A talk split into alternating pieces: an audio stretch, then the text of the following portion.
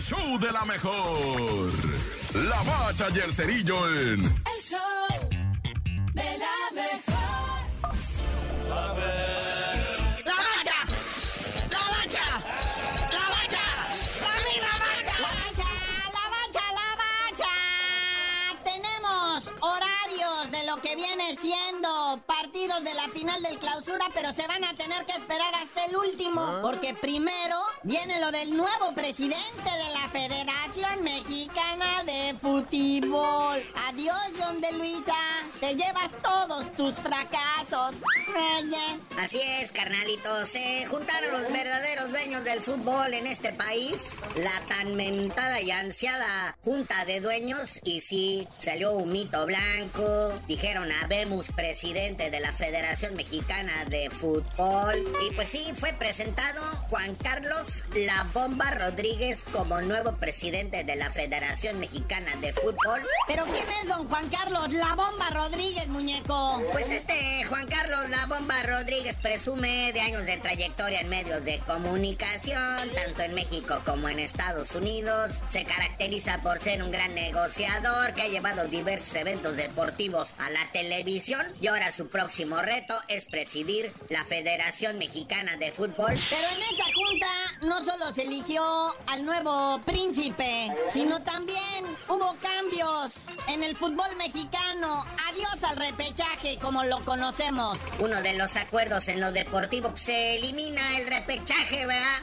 Se va a dejar de premiar la mediocridad, pero no más tantito. Porque en vez de calificar 12, ahora nomás van a calificar 10. O sea, serían 6 en lugar de 4 los equipos que califican directo a los cuartos de final. Pero del séptimo al décimo eh, se enfrentan pues, por los dos últimos lugares a la liguilla. O sea, un encuentro entre el séptimo y octavo y el que pierda se va a medir al ganador del compromiso entre el décimo y el noveno para conocer al otro invitado a la fiesta grande. También estuvieron de acuerdo en eliminar el número 8 de extranjeros. Dijeron es demasiado, déjalo en siete y medio. Sí, el número de extranjeros, ¿verdad? Ahora nada más van a poder ser 7 en la cancha en lugar de 8. Para que hagas bien las cuentas, Piojo Herrera, ¿eh? Porque ya ves que luego se te van extranjeros de más. Y ahora sí, la gran final del clausura 2023. Chivas Tigres. ¿Cuándo? ¿Y a qué hora? Pianone, aquí a Ñiñico.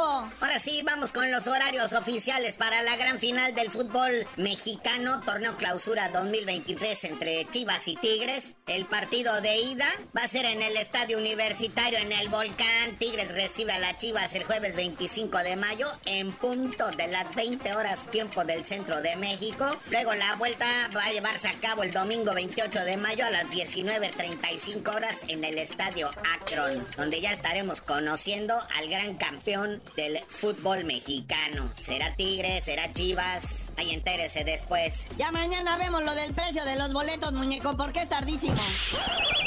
Pero bueno, carnalito, ya vámonos, porque ahorita como que está en pausa todas estas grandes finales, ¿verdad? Que se nos vienen de la Champions, Conca Champions, la Europa League, Copa Oro, Nations League, Leagues Cup. Y tú mejor no sabías de decir por qué te dicen el cerillo. Hasta que un presidente de la Federación Mexicana de Fútbol no se ha puesto por don Emilio, les digo.